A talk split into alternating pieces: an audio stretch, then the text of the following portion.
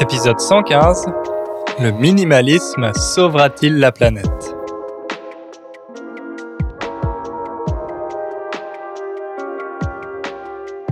Salut Ingrid Salut Hugo Ça va? Ça va et toi? Ça va, ça va. Aujourd'hui on va parler de minimalisme. Ouais. Il me semble que, bon, à mon avis tu l'as remarqué, mais c'est un sujet qui est très à la mode depuis quelques années. Moi, je sais que sur YouTube, par exemple, euh, il y avait un moment où toutes les vidéos qui m'étaient suggérées, c'était des vidéos en lien avec le minimalisme. Je ne sais pas si toi, tu étais dans la même bulle euh, ou pas. J'ai pas mal euh, ouais, entendu parler de ça ces dernières années. et c'est vrai que ça a été très à la mode. Et puis, quand j'ai travaillé comme, je travaillais comme journaliste à Paris sur les sujets un peu sur ce qui intéressait les jeunes, notre génération, qui était jeune à l'époque, euh, les millennials. Mhm. C'est vrai que c'était un sujet très, très à la mode, euh, ouais, il y a cinq, dans les dix dernières années, on va dire. Mais là, on va adopter un angle un peu différent? Oui, plutôt critique? Plutôt critique, ouais. On va réagir à un article qu'on a lu tous les deux, un article qui a été publié sur Slate en janvier et le titre de cet article, c'était euh, Le minimalisme pourra-t-il sauver la planète, c'est ça? Quelque chose comme ça. Bon, c'était un peu plus compliqué. Là, je laisse c'est décroissance, sobriété, minimalisme, des pratiques de riches. C'est plutôt un angle euh, ouais, critique sur pour qui et pourquoi est fait le minimalisme. Exactement, exactement. Bon, il faut qu'on commence peut-être par définir ce qu'est le minimalisme. Qu'est-ce que le minimalisme Moi, j'ai fait quelques recherches et euh, le mot est apparu dans le domaine de l'art dans les années 60 euh, par euh, un critique d'art qui justement trouvait que les artistes étaient produisaient des œuvres qui étaient de moins en moins approfondies, on pourrait dire, qui étaient très simplistes avec des formes assez dépouillées je pense qu'il faut mhm. expliquer ce que veut dire dépouiller. Ouais. Euh, comment on peut expliquer dépouiller? C'est une bonne question. c'est compliqué comme mot là. Dépouiller, par exemple, une, donc une œuvre d'art dépouillée, ça veut dire une œuvre d'art très minimaliste, tout simplement, qui n'a pas beaucoup d'éléments, on pourrait dire. Oui, dépouiller, c'est à l'origine un mot qui euh, aussi peut être une action. Dépouiller quelqu'un, c'est lui enlever ses richesses, le voler. Et donc, par extension, quelque chose qui est dépouillé, c'est quelque chose qui n'a pas euh, de décoration, de richesse, de petits détails euh, qui en font quelque chose d'un peu compliqué ou joli. Très simple. Très simple, très sobre aussi, on pourrait mhm. dire. Ouais. Donc euh, ce critique d'art, dont j'ai oublié le nom, euh, avait inventé ce terme de minimalisme pour dire que voilà, les, œuvres d'art de cette époque étaient de moins en moins riches. Mais justement, ces artistes ont repris ce mot à leur compte euh, et en, ont fait quelque chose de positif en affirmant que le minimalisme, c'était quelque chose où la forme se suffisait à elle-même. On n'a pas besoin d'ajouter des tonnes de détails, de fioritures, etc., d'essayer d'imiter parfaitement la nature, mais on peut réaliser une œuvre d'art puissante simplement avec quelques formes qui peuvent euh, exciter notre imagination. Mhm. Donc c'était un peu la naissance de ce terme et ensuite c'est devenu quelque chose d'un peu plus philosophique, économique, culturel, etc. On trouve du minimalisme dans beaucoup de domaines comme dans le graphisme, c'est plutôt euh, à la mode maintenant d'avoir du graphisme pour les logos, les choses comme ça, assez simple, donc minimaliste, dans le design, la décoration d'intérieur et finalement même dans les modes de vie. Et c'est ça qui va nous intéresser. Là, c'est plutôt le terme minimalisme appliqué au mode de vie, à la vie quotidienne. Exactement. Et toi, tu te considères comme euh, minimaliste? Non, pas du tout. Je sais donc, comme j'ai beaucoup vu de, comme toi, de vidéos, lu des articles, etc., je sais à quoi ressemble la vie des personnes qui sont vraiment minimalistes. Donc, même si je ne me considère pas, je pense pas être une super consommatrice J'ai très peu d'affaires du fait de voyager énormément, etc. Mais en tout cas, je suis pas une minimaliste pratiquante qui euh, fait tout pour euh, avoir le moins de choses possible. Alors peut-être, est-ce que toi tu te considères minimaliste? Est-ce que peut-être tu peux un peu développer sur à quoi ça ressemble un minimaliste finalement, un vrai? Ouais, euh, c'est vrai que c'est une tendance qui était très présente dans la décoration d'intérieur, notamment des meubles avec des formes très épurées. Et on a tous en tête, quand on pense au minimalisme, euh, ces photos d'intérieur, de maisons ou d'appartements qui sont complètement euh, où tout est blanc et noir, où il y a seulement des formes très très basiques, très épurées, très peu de meubles, etc. C'est un peu ce, cliché qu'on a en tête. Mais c'est vrai qu'ensuite, sur YouTube, ça s'est développé avec euh, des YouTubeurs qui euh, comptaient le nombre d'objets et le nombre d'affaires qu'ils possédaient pour essayer d'en avoir euh, le moins possible. tu connais aussi sûrement Marie Kondo, j'imagine. Oui, bien sûr. Donc, la, la grande prêtresse du minimalisme qui a eu sa propre série sur Netflix, il me semble. Mhm. Et moi, il y a un YouTuber américain que j'aime bien qui s'appelle Matt Diavela euh, qui a réalisé deux documentaires sur le minimalisme qui sont sur Netflix. Et moi, c'est quelque chose qui me plaisait bien. Et pendant un certain temps, je, me considérais un peu comme, euh, comme minimaliste, mais quand je regardais autour de moi, dans mon appartement, euh, je me rendais compte que non, c'était pas du tout le cas. Donc, je suis minimalisme seulement dans ma tête, mais dans la réalité, quand j'ai envie d'acheter quelque chose, en général, je l'achète et Surtout, je me rends compte avec le, matériel euh, photo, audio, vidéo dont j'ai besoin pour, euh, pour la chaîne YouTube. J'ai tendance à voilà, vouloir toujours une meilleure caméra, à acheter différents objectifs, différents micros pour tester, etc. Donc, je suis pas très, très minimaliste, malheureusement. Mmh. Mais c'est vrai que maintenant, j'essaye de faire plus attention quand j'achète quelque chose à euh, retarder un peu l'achat de quelques jours. Et ça, c'est une bonne astuce que, que j'ai apprise. Retarder l'achat pendant 2-3 jours pour voir si 2-3 jours plus tard, j'ai encore envie d'acheter ce truc-là ou pas. Euh, pour essayer de voir si j'en ai besoin ou si c'est juste, si c'était juste une envie passagère. Une lubie. Une lubie, exactement, exactement. Donc toi, tu es minimaliste un peu par défaut, on pourrait dire. Oui, moi par exemple, euh, tous mes vêtements tiennent dans deux valises. Je peux pas faire plus parce que si après je veux changer d'endroit où je vis, il faut que ça tienne. Euh, j'ai très peu. Euh, voilà, il y a plein de choses que j'achète pas parce que pour moi c'est automatique de dire non, j'ai pas la place, j'ai pas enfin j'ai pas d'appartement à moi. j'ai toujours vécu dans des meublés donc euh, des endroits où les meubles existaient déjà et je complète avec vraiment le minimum. Mais euh, voilà, c'est c'est pas forcément. Parfois, je me fais plaisir, euh, mais je pense que le minimalisme, ça va de pair. Ça va de pair. Ça veut dire c'est associé toujours avec, par exemple, le zéro déchet. La mode du zéro déchet, ça veut dire ne pas avoir beaucoup de poubelles, en fait. Donc ça veut dire acheter sans emballage, sans boîte euh, en carton, en plastique. Euh, ça veut dire faire du compost, par exemple. Donc euh, recycler toutes ces matières organiques pour qu'elles servent à quelque chose. Et finalement, tout ça, c'est des choses que je fais pas. philosophiquement, je trouve ça super. Euh, après, on verra si c'est vraiment utile ou pas, mais en tout cas, c'est bien d'essayer. Mais pour moi, c'est trop difficile, c'est pas dans mes modes de vie, c'est pas dans mon mode de consommation. Donc c'est pour ça que je me considère pas comme minimaliste. C'est pas parce que j'ai pas beaucoup de vêtements que tout d'un coup, euh, je peux me mettre une étiquette, je suis minimaliste. Voilà. Mmh. Et toi, tu réfléchis plutôt en termes de valise. Est-ce que ça tient dans la valise ou pas? Ouais, C'est ça ton, ton critère déterminant. oui.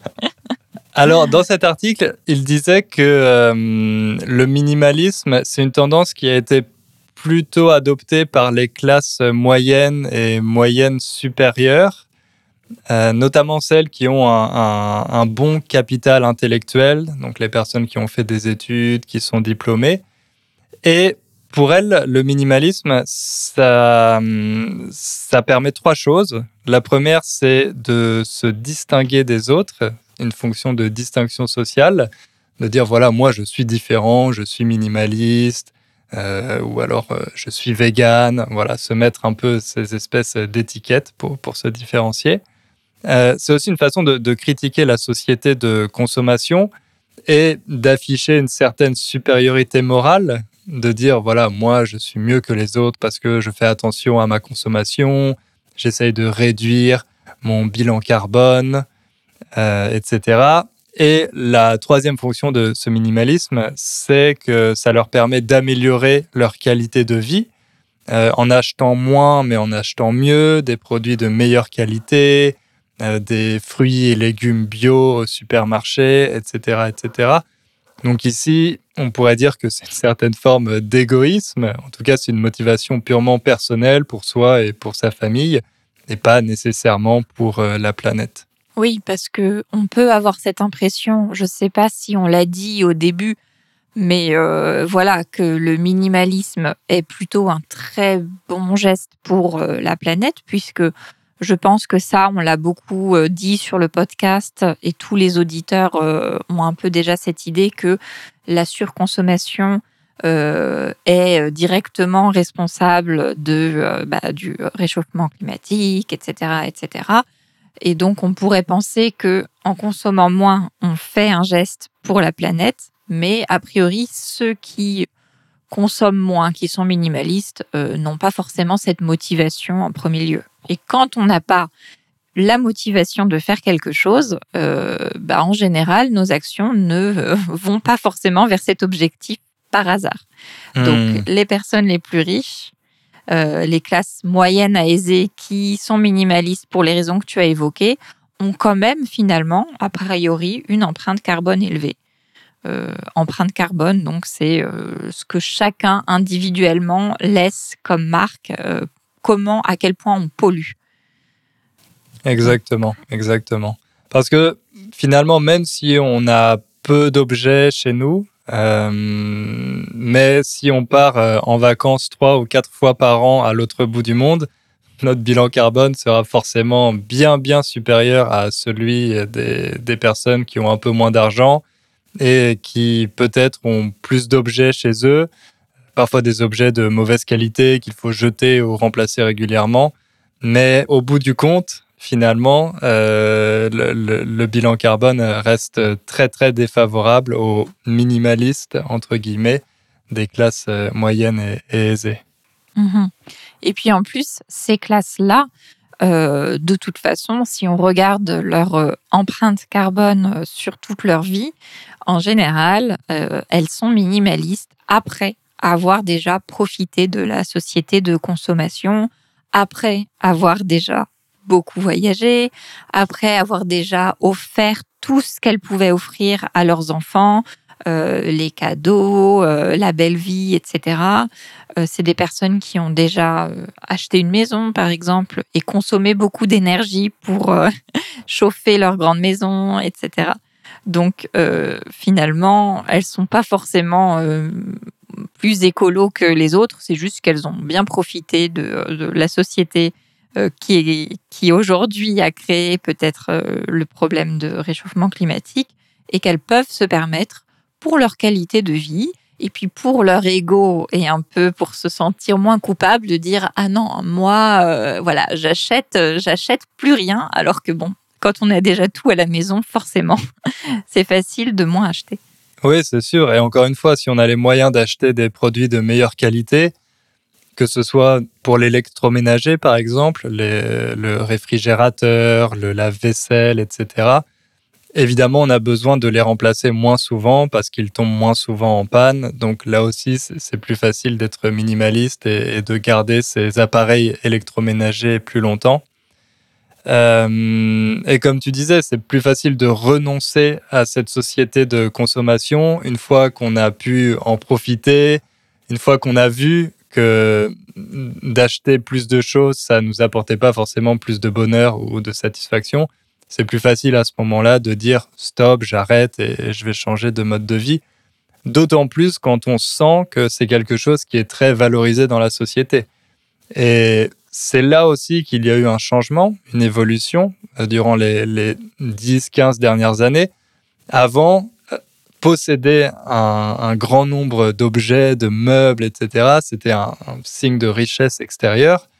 Et maintenant, c'est plutôt le cas quand on a un intérieur très minimaliste, avec euh, voilà seulement quelques meubles, mais qui sont très bien choisis. Donc, comme les mentalités ont évolué dans la société, c'est plus facile maintenant pour ces personnes euh, de, consommer moins parce que c'est quelque chose qui est très valorisé et qui leur donne aussi un certain statut. Mhm. Ce qui, en soi, euh, il faut le dire, est quand même un peu mieux pour la planète. Euh, tant mieux si la mode est d'avoir moins de choses. Tant mieux si la mode euh, n'est plus de se vanter d'avoir le dernier smartphone, mais plutôt de dire moi j'ai un smartphone de seconde main, ah je l'ai gardé dix ans, c'est bien. On va pas se plaindre de ça. Mais dans l'article et puis un peu dans ce qu'on voulait aborder, on voulait se demander si, euh, si est-ce que c'était vraiment utile? Est-ce que c'est vraiment ça qui va sauver la planète? Et alors, qu'est-ce que tu en penses? Euh, Moi, d'un côté, je pense que c'est assez souvent sous-estimé, mais toutes ces choses-là, c'est beaucoup une question de communication. je vais prendre encore une fois l'exemple du véganisme, mais je vois que les mentalités par rapport au véganisme commencent à changer. Avant, c'était vraiment quelque chose de très bizarre. C'était tout de suite associé aux hippies ou à des espèces de, sectes, etc. Et depuis que c'est quelque chose qui est socialement accepté, voire valorisé, bah, c'est beaucoup plus facile pour les gens d'essayer, d'avoir cette envie d'essayer, de voir les, les bienfaits que ça peut avoir sur leur santé. Et automatiquement, il y a de plus en plus de gens qui, euh, qui décident de, changer de régime parce que c'est plus facile. Et je le vois aussi beaucoup avec les voyages. Euh, pendant mes études, c'était vraiment le truc le plus cool, c'était de partir euh, cinq ou six fois par an dans un pays exotique ou voilà, dès qu'on avait un week-end de 3-4 jours, de prendre l'avion et d'aller quelque part. Et depuis quelques années, je trouve que ça a changé et maintenant, les gens culpabilisent un peu plus. Donc, j'ai des amis, par exemple, qui adorent voyager, et, encore maintenant. Et avant, tout le monde les enviait et leur disait Ah, vous avez de la chance, vous partez en Jordanie, au Vietnam, vous visitez tous ces pays, c'est génial. Et là, maintenant, quand ils annoncent les prochaines vacances qu'ils vont faire, ils, ont des réactions un peu différentes où les gens leur disent Ah, vous prenez encore l'avion? C'est la cinquième fois cette année. Ah, dis donc, le bilan carbone, etc. Donc, eux, voilà, ils voyagent parce qu'ils adorent ça, mais socialement, ils comprennent qu'ils sont en train de comprendre que, ça devient un peu difficile. Et euh, j'ai un autre couple d'amis, Marie et Timothée, euh, que tu connais via le cours Raconte ton histoire, qui eux aussi ont beaucoup voyagé pendant leurs études. C'était vraiment des, grands voyageurs. Et là, depuis le Covid, ils ont complètement arrêté de... Ou en tout cas, ils voyagent très rarement à l'étranger. Et maintenant, leurs vacances, c'est vraiment de prendre le train, d'emmener leur vélo et d'aller faire du vélo quelque part en France ou alors euh, pas loin de la frontière italienne. Et ils ont complètement changé leur, euh, voilà, leur mode de transport pour euh, les vacances. Et, mais encore une fois, c'est plus facile de faire ça quand on a déjà visité tous les pays qui nous faisaient rêver euh, dans le monde. Oui, parce que c'est vrai que finalement, c'est des modes, encore une fois, euh, qui touchent plus facilement les personnes de classe moyenne à aisée, pour lesquelles ces choses-là ne sont pas des privations forcément et pour lesquelles il y a d'autres options alors que les personnes des classes plus pauvres, elles ont tendance, euh, en fait, toute leur vie, elles ont été minimalistes par défaut, mais dès lors, dès qu'il y a une, une possibilité pas chère de faire euh, ce, qui, euh, ce que les autres peuvent faire depuis toujours, ils vont saisir cette occasion. Donc c'est pour ça que c'est des modes qui peuvent être perçus dans peut-être nos classes sociales comme quelque chose qui euh, euh, sont très adoptés, euh, que les gens voyagent moins, etc.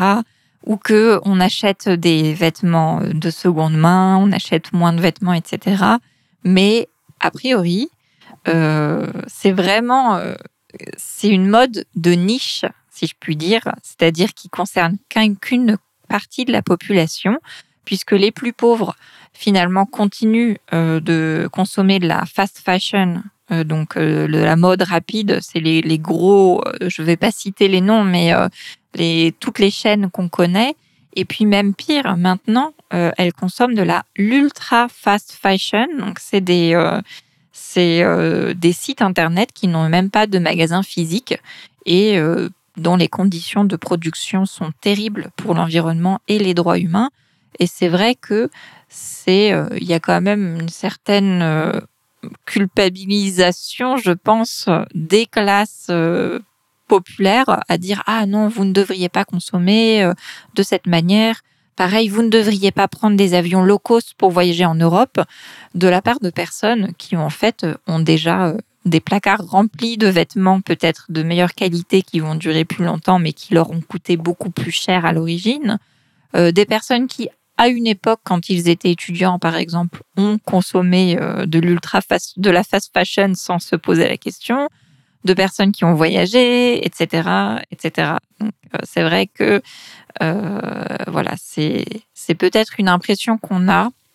Et c'est tant mieux, encore une fois, puisque de toute façon, les classes euh, moyennes sont toujours celles qui donnent la tendance qui va être suivie après. Mais euh, voilà, on n'est pas encore dans un monde qui est complètement transformé.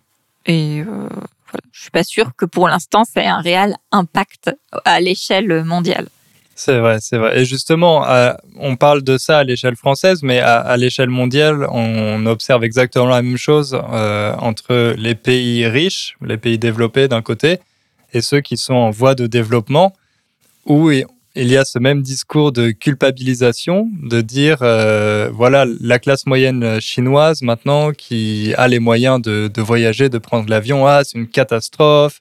Maintenant, ils mangent beaucoup de viande aussi, c'est une catastrophe pour l'environnement. Tout simplement parce que ces Chinois, cette classe moyenne, veut faire euh, la même chose que ce que font les Occidentaux depuis 50 euh, ans maintenant. Mhm. Et on leur dit, ah non, vous n'avez pas le droit parce que nous, on a bien profité. Euh, on a beaucoup contribué au réchauffement climatique, mais maintenant, c'est la catastrophe. Donc vous, vous ne devez pas faire la même chose. Mhm. C'est un peu compliqué d'avoir ce discours, sachant que, euh, encore une fois, ceux qui, qui, polluent le plus euh, sont les citoyens des, des, pays, euh, des pays riches. Et puis, ceux qui polluent le plus, il y a une catégorie sociale, donc sociologique, euh, je sais pas comment on dit, socio-professionnelle, mhm.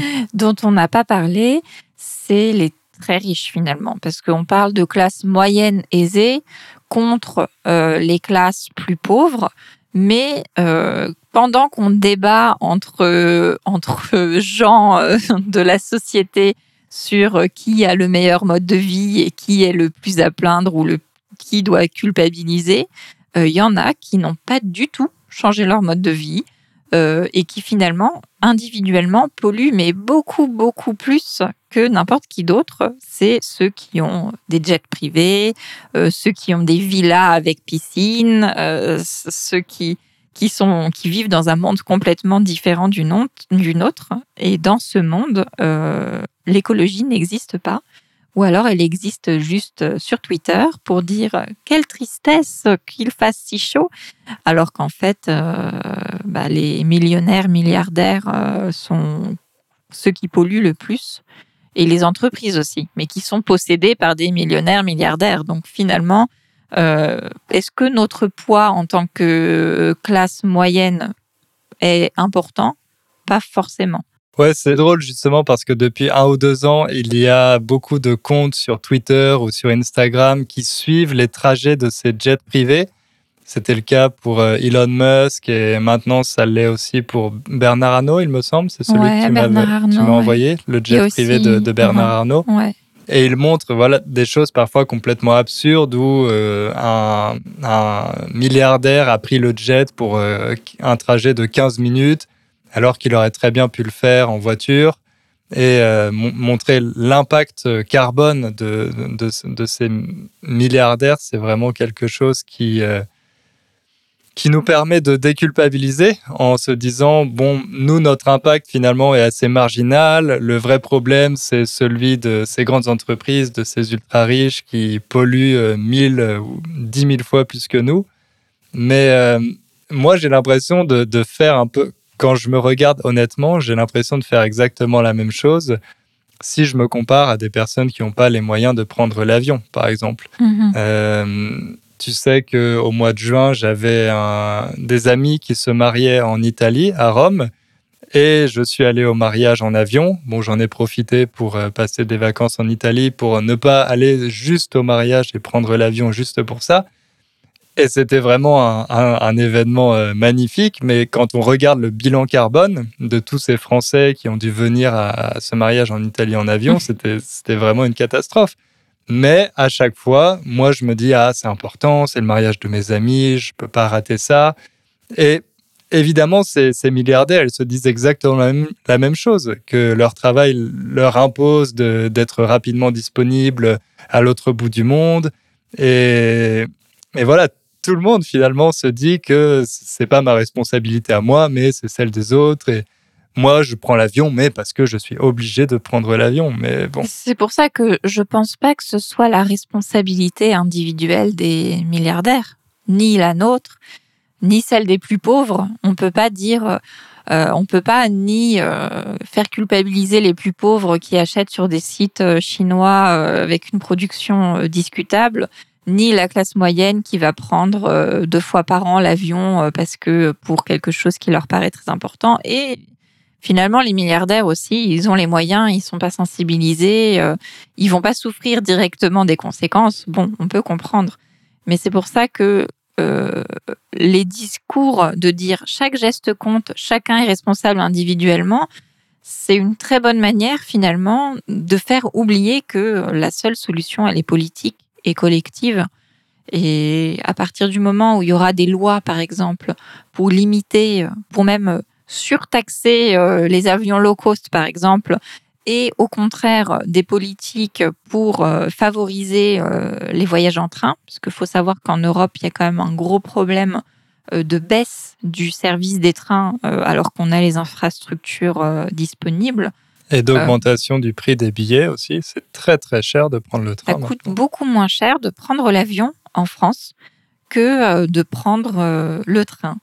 Et dans un moment où on est en crise et où on devrait au contraire faire des efforts, etc.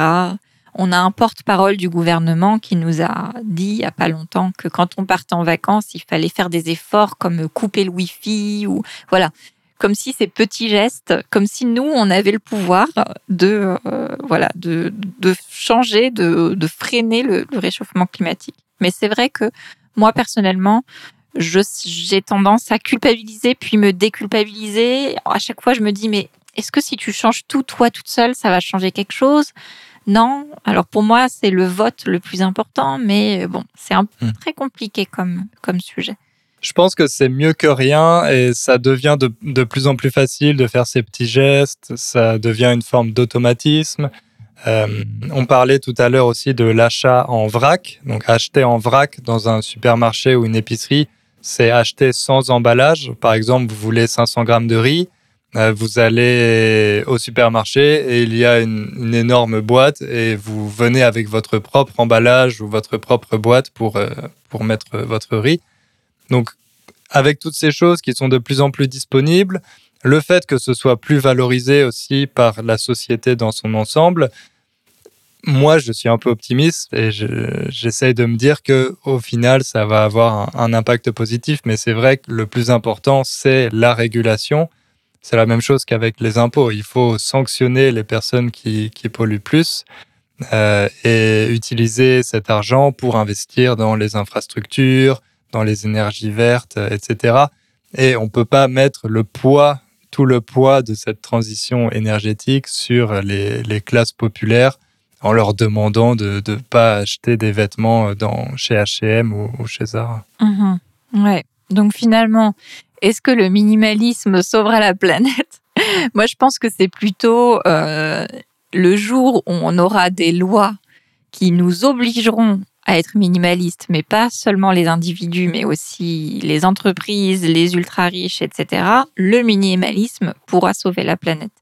Mais tant que c'est que euh, parce que c'est un peu la mode et que euh, chacun le fait un peu de son côté comme il peut, bon, on peut réduire tous euh, notre empreinte carbone de 2 kilos, de 2 tonnes de CO2 par an. C'est pas pour autant que la planète va être sauvée. Donc bon, voilà, à voir s'il y a une grosse révolution d'ici moins de 50 ans, tant qu'il est encore temps.